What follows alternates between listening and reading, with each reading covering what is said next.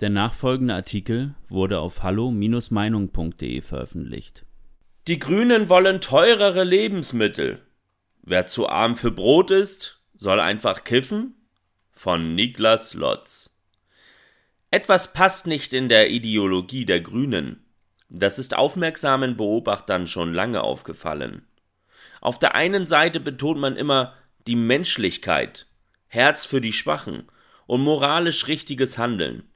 Auf der anderen Seite hat man für den durchschnittlichen deutschen Geringverdienern absolut nichts übrig. Das beweist die aktuelle Forderung von Cem Özdemir, die Lebensmittelpreise müssten endlich steigen. Was von den Grünen wie immer nobel mit der Rettung des Planeten begründet wird, bedeutet aber für viele Bürger im Land nicht weniger als eine Existenzkrise. Die Argumentation von Cem Özdemir ist so simpel wie fadenscheinig. Tierleid, Klimazerstörung und auch ungesunde Ernährung gebe es deshalb, weil es Lebensmittel zu Ramschpreisen gibt. Ramschpreise? Das klingt nach Shopping, nach dem Kaufen von überflüssigen, aber reduzierten Gütern. Doch so einfach ist die Welt nicht, wie der neue Agrarminister der Grünen das hier darstellt. Niemand geht mit Black Friday Stimmung in den Discounter und jagt Schnäppchen wie Arno Dübel an der Fleischtheke. Allein der Gedanke ist schon eine Anmaßung sondergleichen. Vielmehr orientieren sich die Preise an den durchschnittlichen Einkommen in Deutschland. Keiner kann behaupten, dass Verkaufsstrategen nicht gerne noch mehr Gewinne machen würden. Nur ist es so, dass Lebensmittel eben jeder braucht. Sie müssen auch für den von Erwerbsminderungsrente lebenden Frührentner oder den Leiharbeiter, der sich mit zwei Nebenjobs über Wasser hält, erschwinglich sein. Schon kleinste Verteuerungen können diesen Menschen das Bestreiten ihrer Existenz unmöglich machen und ihnen somit auch das Gefühl von Würde nehmen. Denn die wenigsten sind freiwillig einkommensschwach und für diese Menschen ist es eine blanke Verhöhnung, was Cem Özdemir geäußert hat.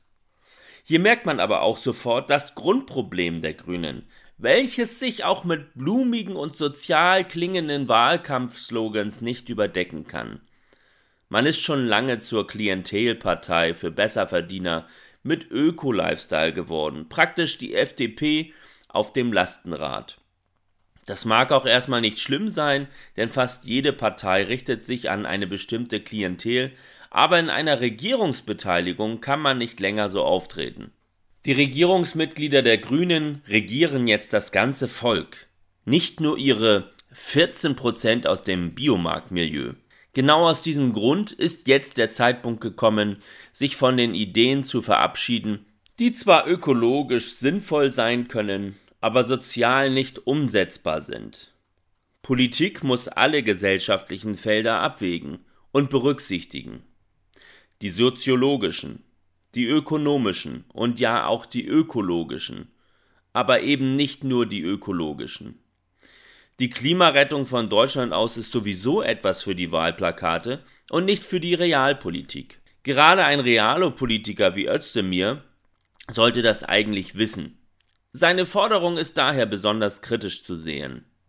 Effektiver Klimaschutz geht nur europäisch und letztendlich weltweit. Dass immer mehr Staaten auf Atomkraft setzen, auch um effektiv CO2-Ausstoß zu reduzieren, wäre zum Beispiel etwas, wo man mitziehen könnte, wenn man es mit dem Klima ernst meint.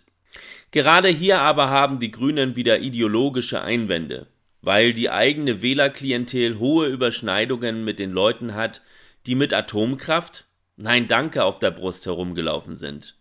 Stattdessen bringt man also lieber Vorschläge, die allein in Deutschland umgesetzt nichts am Klima ändern, aber sehr wohl am Funktionieren dieser Gesellschaft. Gerade in Zeiten von Inflation und explodierenden Preisen wirkt es fast surreal, als Politiker eine weitere wohlbemerkt künstlich von der Politik erzeugte Preiserhöhung zu fordern. Man merkt einfach deutlich, dass auch ein Cem Özdemir wie viele Grüne dazu neigt, seine eigene Einkommenssituation auf den Rest der Bevölkerung zu projizieren. Dass es einem Cem Özdemir nichts ausmacht, für seine Lebensmittel auch das Doppelte zu zahlen, dürfte jedem klar sein. Auch der durchschnittliche wohlhabende Grünenwähler hat ja auch jetzt kein Problem mit den steigenden Spritpreisen durch die CO2-Steuer. welche der AfD-Wähler Berufskraftfahrer gerade sehr wohl hat. Die Grünen sind nun aber auch die Regierung jenes Berufskraftfahrers. Also sollten sie seine Bedürfnisse nicht einfach ignorieren. Wenn die Ampelkoalition länger als ein paar Monate halten soll, ist es ratsam, dass die Grünen schnellstens ihren grundsätzlichen Politikstil überdenken. Wenn die radikal ökologischen Forderungen weiter über allem anderen stehen, ist die Partei nicht regierungsfähig. Gerade in Krisenzeiten wie diesen geht es um Stabilität und Pragmatismus, nicht um Umweltpopulismus und grüne Klientelpolitik. Die Grünen sollten nicht vergessen, wo sie herkommen. Aus einem Milieu, welches sich Freiheit und den Kampf gegen Ungerechtigkeit auf die Fahne geschrieben hat. Gerade die alte Zielgruppe, gemeint sind jetzt alle Bürger, die sich von staatlicher Bevormundung unterdrückt fühlen, könnte sich sonst sehr schnell offensiv gegen die Grünen wenden. Die vermeintlich falsche Ernährung steuert man als Politiker niemals mit Zwängen, sondern mit Aufklärung. Zumindest, wenn man sich das Volk nicht zum Feind machen will. Weitere Beiträge finden Sie auf hallo-meinung.de. Wir freuen uns auf Ihren Besuch. Liebe Zuhörer, ohne Sie wäre unsere Arbeit nicht möglich. Alle Informationen zu unserer Kontoverbindung finden Sie im Begleittext. Herzlichen Dank für Ihre Unterstützung.